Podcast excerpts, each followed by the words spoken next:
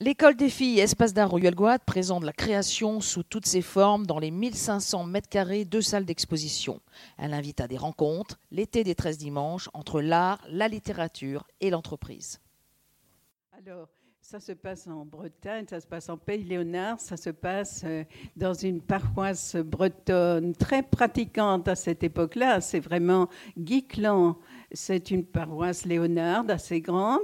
Et bien sûr, nous grandissons, Raymond Messager, le héros un petit peu de ce livre, et moi-même, nous grandissons dans cette, euh, comment dire, campagne catholique, euh, besogneuse, pas misérable, nous n'avons pas besoin d'émigrer. Nous avons, soit comme petits fermiers, soit comme petits propriétaires, nous avons de quoi vivre sur place. Des familles euh, pas si nombreuses que ça. Nous étions trois filles. Du côté de Raymond, il y avait quatre enfants, deux garçons et deux filles. Et ce qui arrive encore aujourd'hui, ce qui arrivait déjà dans les années 1950, nous étions pensionnaires, mais nous nous voyions aux vacances. Et bien sûr, à 15 ans, il est évident que Raymond serait l'homme de ma vie. Et lui, qui en avait 17, semblait aussi d'accord. Et les amours sont des amours très comment dire, très discrète, car nous avons simplement la possibilité de nous rencontrer de temps en temps. Ben, les jours de, les religieuses donnaient les permissions de rencontrer les parents toutes les trois semaines. Les congés ne correspondaient pas tout à fait. J'étais pensionnaire à Notre-Dame du Mur à Morlaix. Lui était pensionnaire euh, à Charles de Foucault à Brest on n'arrivait pas forcément à avoir les mêmes euh, congés, mais nous étions vraiment très vite engagés. Je ne savais pas, à 15 ans, il avait 17, je ne savais pas qu'il allait s'orienter vers la carrière militaire. Mais peu importait, euh, pour moi, c'est le garçon qui m'intéressait. J'étais sincèrement amoureuse, la vie avait du sens. J'étais pensionnaire jeudi chez les religieux, j'avais sa photographie, nous étions en cellule, et bien sûr, tous les soirs, avant de m'endormir, j'embrassais ce garçon qui était l'espoir de ma vie.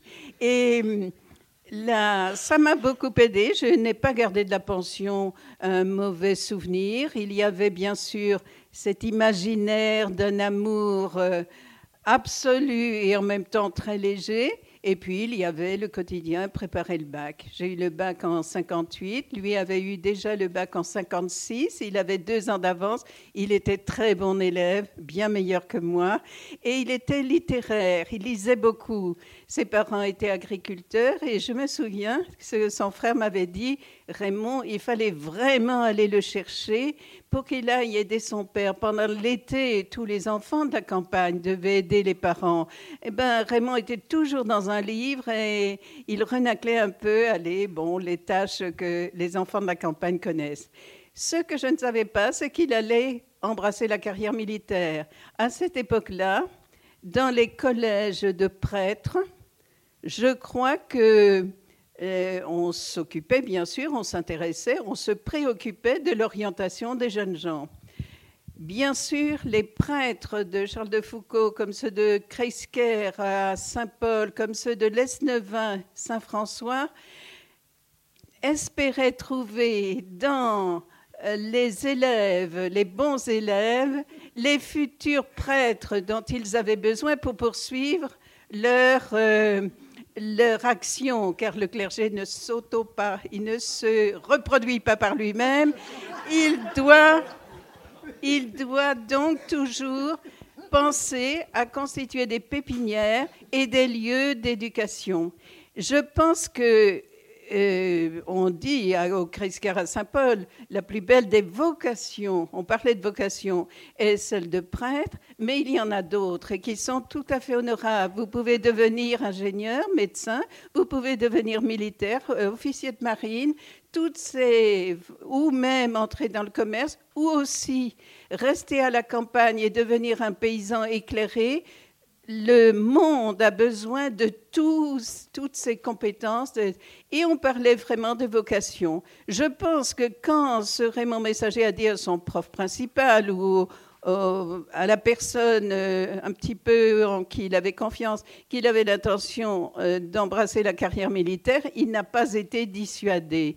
Je dois dire aussi que les parents la paysannerie bretonne qui avait connu la guerre, nos pères ont fait la guerre 39-45, nos grands-pères ont fait la guerre 14-18, ils ne regardaient pas les officiers comme des gens détestables. Ils ont eu des mots très durs pour les adjudants parfois, mais l'officier, il gardait cette idée d'un personnage euh, supérieur qui a l'intelligence du moment, l'intelligence, et certains sans doute euh, ont été moins euh, performants, mais la carrière militaire était vue comme une une, orientation tout à fait positive. Et j'imaginais rien de tout ça. Il est donc euh, ce Raymond Messager qui a obtenu son baccalauréat. Il fait une école de préparation. Vous savez, on prépare l'entrée à l'école de Saint-Cyr-Couette-Quidan par un concours. Encore aujourd'hui, des milliers d'étudiants préparent le concours d'entrée à Saint-Cyr-Couette-Quidan. Et nous sommes en 1956. Il va donc à Rennes. Il y a un collège à Rennes qui est devenu le lycée Saint-Vincent où il prépare l'entrée à Saint-Cyr. Tout, notre milieu, nos familles étaient très honorées. À la campagne, il y avait un dicton. Quand on parlait d'un homme incapable, un benet, quelqu'un vraiment qui n'arrive à rien, on dit Ah, celui-ci n'a pas fait sire. Ce qui voulait dire, Saint-Cyr était l'école de référence, c'est-à-dire l'excellence. Euh, j'ai rencontré il y a très peu un ami de Raymond qui était son co, euh, camarade de, pupitre, si l'on peut dire. Ils travaillaient ensemble à Saint-Vincent et il dit Nous étions de très bons élèves, surtout Raymond. Lui, moins, il a mis du temps avant d'obtenir son concours, tandis que Raymond obtient son concours d'entrée immédiatement à la fin de l'année 57 lui a mis un peu plus de temps. Mais il faut dire aussi, il me dit, moi j'étais fils de paysan de Guy Pavin, Raymond était fils de paysan de Guy Clan. Déjà en classe prépa, on était un peu les ploucs. Car, bien sûr, prépare l'école d'officier, quantité d'enfants d'officiers ou de sous-officiers, et cette idée de on n'est pas tout à fait légitime à entrer dans, dans cette voie, les a suivis longtemps et j'en ai eu la preuve par les archives. Le temps passe. Je passe aussi mon baccalauréat, comme je vais devenir l'épouse d'un sous-lieutenant bientôt. Je ne fais pas d'études supérieures. Je vais donc, je commence le bac obtenu, ma carrière d'institutrice à l'école Saint-Joseph de Landivisio. Et je découvre, j'ai mon bac en juillet et en septembre, je suis dans une classe de CM2, 40 garçons de 11 à 14 ans. Je ne connais pas bien le métier, mais j'ai été très épaulée, très conseillée par le frère. C'était une école de frères. Et tant bien que mal, j'ai donc enseigné. J'attendais finalement le mariage. Mais tout ça, bien sûr, sur avec une inconscience dont j'ai pris conscience beaucoup plus tard. La guerre d'Algérie avait commencé en 1954, juste après la fin de la guerre d'Indochine, Dien Bien Phu, mai 54. La déclaration, enfin, il n'y a pas eu de déclaration de guerre, mais la guerre commence en Algérie, novembre 54. Il nous venait quand même des informations. On nous disait que là-bas, des hors-la-loi, des bandits semaient le trouble et il fallait bien que l'armée française s'efforce de rétablir l'ordre. Quand j'ai dû avoir de petites conversations sur la guerre avec ce fiancé, il me disait, oui, là-bas, il y a l'ennemi, ce sont des hors-la-loi, plus tard on les appellera des félagas, et ils sèment le trouble, c'est à nous de rétablir l'ordre. Je ne me suis pas penchée du tout sur la nature même de cet engagement je me suis dit, a posteriori, 55 ans plus tard, je me suis dit, ce n'était pas très prudent d'aller vers cette carrière. Peut-être qu'on pouvait devenir agronome ou, ou, médecin ou professeur, tout simplement. Et pourtant, maintenant, je me rends compte, en lisant bien sûr les archives, mais aussi les travaux faits sur la carrière militaire, combien les jeunes gens de notre région sont allés aussi bien vers le séminaire et le grand séminaire que vers l'école militaire. Les deux, les deux engagements se ressemblent. se ressemblent. Car il y a quelque chose quand même, il y a un idéal, bien sûr. Quand il s'agit du prêtre, c'est l'idéal spirituel. Il faut que on soit un ferment dans une communauté, qu'on l'amène vers justement le salut promis à tous les chrétiens. Il y a un idéal de vie, une rigueur dans la vie et, bien entendu, euh, toutes sortes d'activités qui permettent à une collectivité de se maintenir ainsi dans une optique chrétienne, catholique, pratiquante. L'idéal chez les militaires. Oh, j'ai lu beaucoup de livres. Le général de grand maison, toi, l'officier. eh bien, c'est un, livre qui ressemble étrangement à ce que pourrait être le livre d'un prêtre. Tu es marqué par l'idéal. Tu, tu as évidemment euh, en toi le désir de dévouement. La nation, la patrie est en danger parfois, elle est menacée aux frontières, elle l'a été en 14-18, en 39-45, mais le danger est aussi à l'extérieur. Et il y a aujourd'hui, et bien sûr encore aujourd'hui, des dangers, mais en 1954-58, le danger était de perdre une partie de la France. Perdre une partie de la France, perdre l'Algérie. Car l'Algérie, c'est trois départements, trois départements français. Et il semble bien que les poussées nationalistes, le désir d'indépendance, les, embuscades, les attaques de l'armée française, de la gendarmerie, les attaques des colons installés en Algérie depuis 18, les ancêtres depuis 1830, il semble bien que la paix soit vraiment menacée en Algérie. Les saints syriens, c'est-à-dire ces jeunes gens, pardon, ces jeunes gens qui s'apprêtent euh, à servir, bien sûr, l'État français, la nation française, en rétablissant l'ordre en Algérie, partagent cet idéal. Et qu'est-ce qui soutient vraiment leur action? C'est que si on abandonne l'Algérie, on l'abandonne à un véritable ennemi qui est finalement le communisme. Le communisme, cet ennemi contre lequel les officiers français avaient combattu en Indochine, eh bien, c'est la même inspiration. Et il faut donc euh, tout faire pour garder cette société algérienne libre, euh, bien sûr, euh, épargnée par cette propagande. Je passe moi aussi parce que je crains de prendre trop de temps. Euh, l'été 1960 fut un bel été, je l'ai dit dans le livre. J'avais 20 ans, lui en avait 22. Il a fini sa formation à Saint-Cyr, bien classé, 50, 50e sur 300. C'est un beau calcul. Ça permettait de choisir l'arme qu'il souhaitait, c'est-à-dire l'infanterie métropolitaine. Et L'été est beau, les fiançailles ont lieu. Mon père, qui était un petit paysan, était très heureux d'avoir un gendre officier. Mon beau-père, qui était aussi un petit propriétaire, acceptait bien d'avoir une belle fille institutrice, ce qui était un beau métier à cette époque, et l'est toujours. Et donc, on nage un peu dans le bonheur. Le mois d'août est le mois de congé. Et le 17 août 1960, il faut se séparer. Raymond Messager est affecté, sous-lieutenant donc euh, d'infanterie, est affecté euh, dans les Aurès en Algérie. Nous nous quittons sur le quai de la gare de Landivisio, c'est notre adieu. Il descend sur Marseille. Marseille, l'avion pour Philippeville. Beaucoup de gens débarquent à Philippeville ou Alger ou à Oran. Philippeville se nomme aujourd'hui Skikda. Et c'est là qu'il reste trois semaines. La fin du mois d'août, il fait très chaud. Il écrit des lettres à son cousin et à moi-même. Et les choses vont. Je m'apprête à reprendre ma classe de CM2 avec mes nouveaux élèves.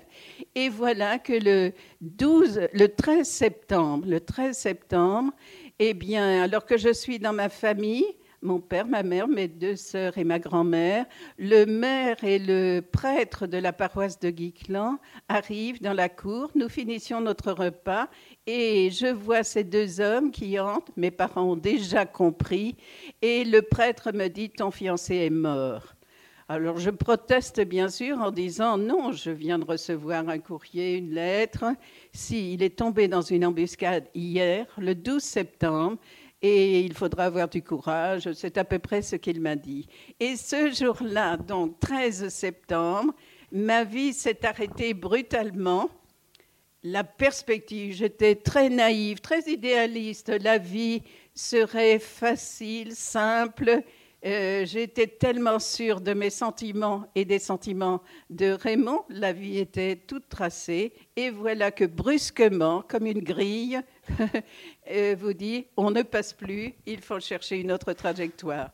Je vous dirais que j'ai passé des jours à pleurer. Et puis, petit à petit, il a bien fallu sortir de cette torpeur.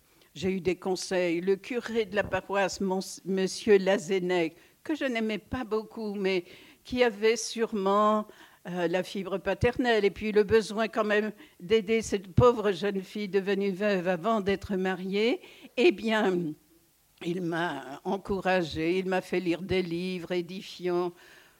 Et puis il me dit, euh, tu ne vas pas rester comme ça chez tes parents tout le reste de ta vie. Tu aimais les études, reprends tes études. J'ai été un peu stimulée et je, je renaclais un peu à l'écouter en me disant, non, non, ce n'est pas... Ce, n'est pas possible, ce n'est pas possible, je ne peux pas surmonter mon handicap général de fille de paysan, faire des études supérieures, je ne l'avais jamais envisagé, et surtout maintenant, une femme meurtrie, donc peut-être les facultés intellectuelles sont atteintes. Enfin non, ce n'était pas le moment. Petit à petit, je me suis laissée convaincre, mais en ayant quand même eu des doutes. Et j'ai pensé à ce moment-là, puisque Raymond est mort en Algérie, je pense que je n'étais pas faite pour le mariage. Mais dans mon enfance, dans les premières années de mon pensionnat, j'avais été dans un petit juvénat parce qu'on avait souhaité que je devienne religieuse.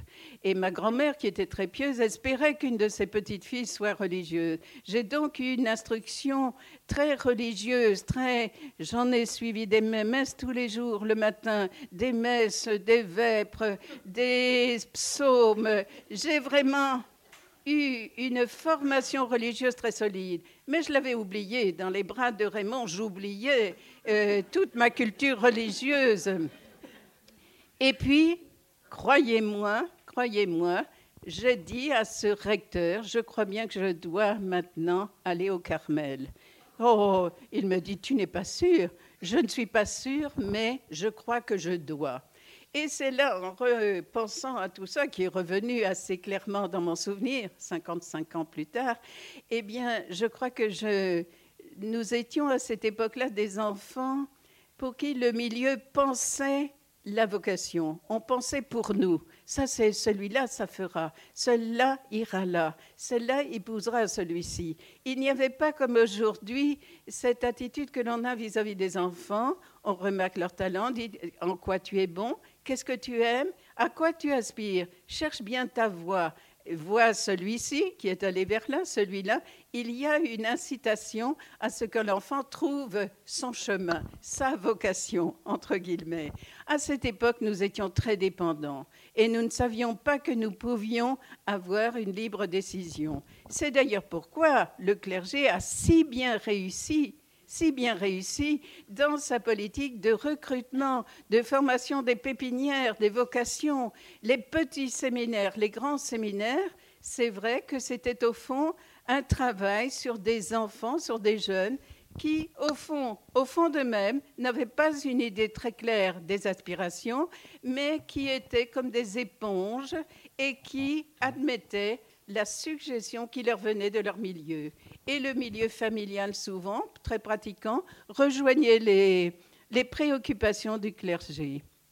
Et voilà donc, je passe cette crise, je fais une retraite fermée à l'Esnevin. On me dit, oh, vous savez, si vous aviez la vocation religieuse, vous n'auriez pas besoin de venir faire une retraite. C'est que vous le sentez diriez au fond de vous-même. La vocation, c'est un appel intérieur, c'est une aspiration, c'est quelque chose qui vient comme une évidence.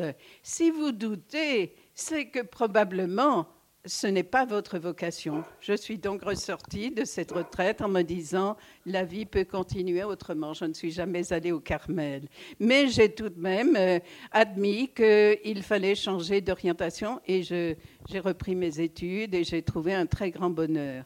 Ce que je me dis maintenant en écrivant ce livre, c'est comment finalement ce jeune homme est arrivé à entrer dans ce, cette cette orientation militaire Est-ce que vraiment la vocation militaire existe? Je pense que le mot vocation est un peu exagéré. la vocation religieuse, ce sont les prêtres qui ont inventé ce mot. Hein, ce n'est pas les militaires, ce sont les prêtres qui ont dit tu es vocaré, appelé, tu es appelé par Dieu. Et quand un enfant de 11 ans entend dire je suis appelé par Dieu, j'ai devant moi une mission particulière. Je serai comme Jésus. Que Jésus, c'est-à-dire qui se détache et qui devient un homme à part et qui a une mission à part. Et l'enfant peut vraiment euh, se laisser impressionner. Les sociologues qui se sont penchés sur la vocation religieuse l'ont bien dit, un milieu favorable, un milieu familiale favorable. On est plutôt catholique, plutôt pratiquant. On voit bien le fils prêtre ou la fille religieuse sans que cela provoque un scandale. Au contraire, c'est considéré comme un honneur. C'est une, mais euh, euh, la plupart des vocations partent de euh, milieux pratiquants. Ensuite, il faut évidemment quelques dispositions. Les prêtres n'ont pas recruté le petit garçon handicapé, celui qui fait 43 fautes dans sa dictée. Il vaut mieux peut-être qu'il ait euh, euh, un esprit alerte. Mais on ne prend pas que des premiers de classe. Non, il faut trouver. Pour la carrière militaire, est-ce que cela se passe ainsi?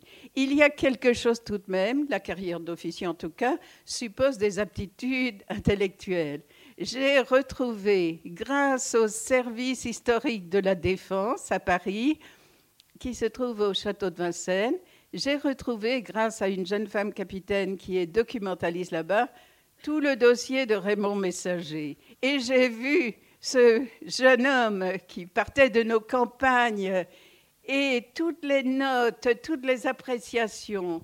Et on voit que ce jeune homme qui a eu cette aspiration d'aller vers la carrière d'officier, il a, comment on il a coché, toutes les cases.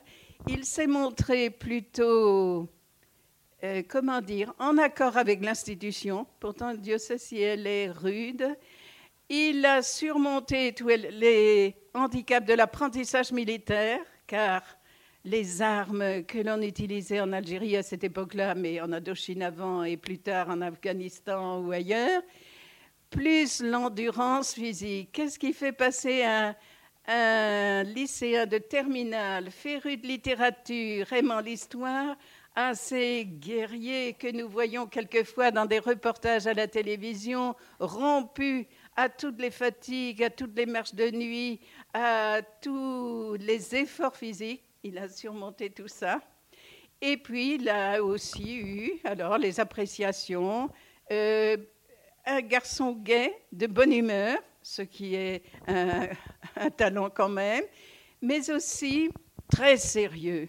Les enfants du peuple comme nous, nous ne pouvions pas être dissipés. Nous avions une chance de réussir si nous étions sérieux. Et moi-même, mon livret scolaire de, de philo, c'est euh, élève sérieuse, mais les résultats moyens, mais élève sérieuse. Il a surmonté autre chose. Il a surmonté aussi des aptitudes au commandement. C'est là que je me pose la question, et les femmes se posent la question. C'est un univers et une culture qu'elles ignorent. Les hommes qui ont fait leur service militaire, qui ont eu des métiers ou même une carrière militaire, le connaissent bien.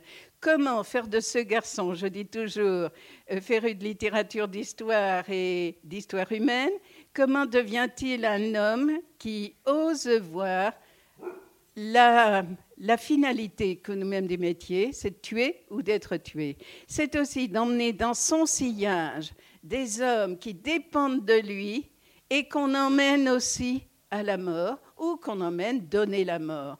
Toutes ces questions sont des questions évidemment existentielles. Et on peut se dire, j'étais loin de cet univers quand j'avais 20 ans, je ne les imaginais même pas, mais je savais fort bien que le jeune homme, lui, se les posait. Et l'école elle-même devait, bien sûr, envisager toutes ces situations. C'est là l'idéal. L'idéal, c'est quelque chose, il y a une vanité dans la vie humaine. Elle ne vaut pas la peine d'être vécue seule. Il faut qu'il y ait un dévouement, un, don de soi pour la communauté religieuse quand il s'agit du prêtre, pour la nation, la, paix dans la nation, la paix du pays, quand il s'agit du militaire. Ce qui m'a fait sourire dans les bulletins, de très beaux bulletins, signés bien sûr du commandant de l'école, c'est ceci. Euh, euh, élève, élève, élève officier très sérieux, résultats satisfaisants, très bon dans les exercices militaires, euh, la moyenne dans les, dans les matières académiques. Une réserve. Raymond Messager fera, le sous-lieutenant Raymond Messager fera un très bon officier. Il lui manque sans doute euh, quelque chose euh, comme de l'allant, mais aussi de l'assurance en soi. Il lui manquait cette assurance en soi. Nous avons été des quantités d'élèves timides, pas sûrs de soi, lui aussi. Et il, euh, il, termine, et les instructeurs étaient quand même d'origine souvent supérieure, enfants souvent d'officiers supérieurs, n'a pas encore réussi à se débarrasser des restes de son éducation fruste. Ah Fruste. Et fruste, c'est il y avait avant de son éducation rustique et c'était barré, fruste. Et, le, et je me suis dit, alors, Raymond était bon en tout, il sort quand même avant le 50e sur 300, ce qui veut dire qu'il a surmonté beaucoup d'épreuves. Eh bien non, il lui manquait l'allant, il lui manquait l'allure, il lui manquait cette assurance, vous savez, le brillant officier. D'ailleurs, il fera un bon officier. Ce ne sera pas un officier brillant, mais ce sera un très bon instructeur et un très bon chef. Donc, l'armée avait besoin de ces gens-là, hein, moins brillants que euh, de, Bollardière ou Leclerc ou les autres. Il est resté donc. La vocation, c'est donc ça. C'est finalement arriver à suivre une ligne, une aspiration qui est née chez lui certainement en, à 15 ans, 16 ans peut-être. Il a réuni toutes les conditions, à peu près toutes les conditions, pour entrer dans le sérail des officiers. Il a eu tous ses examens, il est apprécié, même s'il lui manque ce brillant que l'on attendrait chez l'officier. Et puis le voilà donc qui débarque à Phillyville et, bien sûr, la fin de sa vie est vraiment, j'allais dire, romanesque et en même temps tragique. Il part de Phillyville jusqu'à euh, Constantine. Constantine, c'est l'est de l'Algérie. Ceux qui ont étudié la guerre d'Algérie savent combien Constantine et le Constantinois ont été l'objet de toutes sortes de, comment dire, d'embuscades, de traquenards à Constantine, il prend place dans un convoi, un convoi qui va le mener à son poste. Raymond, euh, Messager, le sous-lieutenant, est affecté au poste de Coute. Coute, ça s'écrit T apostrophe K-O-U-T. Et c'est sur un piton au milieu de l'Aurès. C'est encore plus au sud que Kenchela. Et hum, il est donc sur le chemin qui mène vers Coute. C'est un convoi de quelques camions. Je n'ai pas su le nom, mais j'ai retrouvé un ami du chauffeur du camion dans lequel il se trouvait le jour de sa mort. Le convoi, les hommes savent très bien, c'est des camions qui se succèdent. Celui qui est en tête est un half-track, c'est un camion de type américain qui porte une mitrailleuse. Il ouvre la voie, les autres suivent à distance réglementaire et ainsi on progresse. tous ces camions sont remplis de jeunes gens qui sont à la fois des soldats français, mais aussi des harkis, c'est-à-dire des Algériens qui ont fait le choix de servir l'armée française. Le convoi avance et on arrive déjà à la fin de la journée. Ils sont partis de très bon matin. Ils ont fait 200 km. Ils arrivent dans les gorges de, presque dans les gorges de Tiganimine, où avait commencé la guerre en 1954. Et voilà une embuscade. Une embuscade. Des deux côtés de la route, on tire. Les Félagas ont eu le temps de s'installer. Vous pensez bien que tous ces convois étaient signalés, qu'il y avait des informateurs de part et d'autre, et donc euh, postés d'une vue plongeante vers la route, les tirs. À ce moment-là, euh, le chauffeur du camion qui a pu raconter l'événement dit, le, aussitôt entendu les coups de feu, mais le premier camion n'a pas été attaqué, le deuxième non plus, le troisième non plus. C'est sans doute au milieu du convoi que les Félagas ont tiré. Et à ce moment-là, le chauffeur du camion qui a déjà l'expérience des, des embuscades lâche son volant, s'arrête, se jette sous le camion en disant Mon lieutenant, couchez-vous, couchez-vous. Le lieutenant, le sous-lieutenant, n'a pas eu le temps de se coucher. Il reçoit une balle en plein cœur et sa vie s'arrête là avant même qu'il ait atteint son poste militaire. Certains sont allés jusqu'à dire, et c'est un de mes amis, le général Prigent, qui est aussi originaire de Guiglan, il se peut qu'il sache même dans quel camion était le sous-lieutenant. Le sous-lieutenant venait renforcer le corps des officiers, où il y avait un commandant, des capitaines, des sous-lieutenants. Peut-être qu'on l'a visé directement, mais il y a eu aussi dans les autres camions un harki et un jeune Français, enfin d'origine européenne aussi, gravement blessé. Mais la vie s'arrête là. Et comme je dis, là, définitivement, elle s'arrête à 22 ans. Cette histoire, je l'ai refoulée au plus profond de moi-même. Je n'ai pas voulu vivre avec ce drame. J'ai rencontré, à l'occasion de la sortie de ce livre, j'ai rencontré des personnes qui ont vécu le même drame que moi, soit fiancées, soit jeunes mariées. Elles ont continué à penser, à cultiver le souvenir du disparu, à même euh, épousant quelqu'un d'autre, euh, en ayant des enfants, ils ont cultivé le souvenir du mort. Moi, pas du tout. Enfoui, cette histoire s'arrête et la vie commence autrement. Et vous voyez, à force de fréquenter les anciens appelés qui parlent de l'Algérie, je me suis dit un jour, moi aussi, j'ai quelque chose à voir avec l'Algérie. Et c'est donc à 77 ans que je me suis mise à repenser à ce passé et à essayer de trouver une signification à cette vie si courte et qui, bien sûr, a toute la valeur de toute autre vie.